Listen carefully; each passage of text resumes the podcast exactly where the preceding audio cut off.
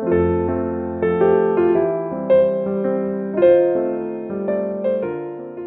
んにちは。ももの桃語りポッドキャストです。この番組では私が体験したことを語り口調でお話しします。各エピソードは短いですが、皆さんの癒しの時間になれば嬉しいです。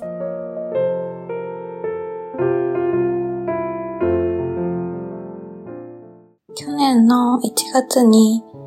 7年ぐらい働いてた職場を辞めて転職しました。ずっと辞めたくて、でも動き出すきっかけもなかなかなくて。まあ、ありがたいことに結婚が決まって、そのタイミングに合わせて、まあ、引っ越しもね、するので仕事も変えようっていうことで動くことができました。まあ、何社か見させてもらったんですけど、どうしても保育士に戻りたかったので、保育に携わる仕事の方に何個か見に行かせていただいて、結構やっぱり保育士が不足してるっていうのもあって、面接してすぐぐらいから、まあ、いつから来れますかっていう話とか、まあ、具体的な勤務時間の話まで出てたんですね。ただ、どこもそうなんですけど、もう結婚したばっかりっていうのを知った途端に、もう結構あからさまに嫌な顔をされたんですね。まあその後必ず聞かれるのは、お子さんの予定はありますかっていう質問でした。まあね、結婚して子供を作るっていうのが、まあ当たり前になってるんだなっていうのをすごい痛感したのと同時に、まあ、結婚したことがこんなにも祝福されないんだって感じてしまって、保育で子供を育てるっていう仕事に携わる人たちに、まあ、やっぱりそういう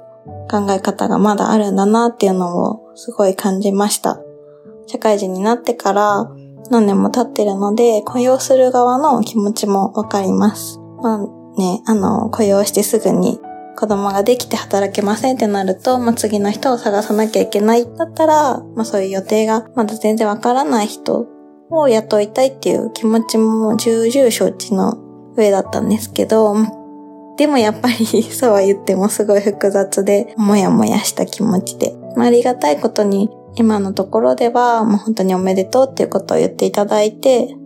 まあそれに関してはね、自然なことだから、あの、それで採用動向っていうことはないですよって言っていただけたので、まあ今、こうして保育の現場に立たせてもらってます。本当に、何がいいとか悪いとかっていうのでもないですし、まあ、その人の人生なので、まあその人の人生に合わせた働き方ができたら一番いいのかなって思いました。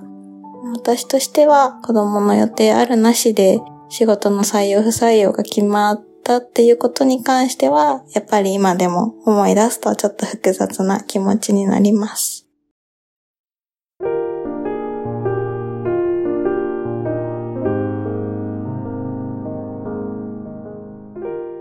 今週のお話はいかがでしたか？番組へのご意見やご感想もお待ちしております。詳しくは概要欄をご覧ください。次回もお楽しみに。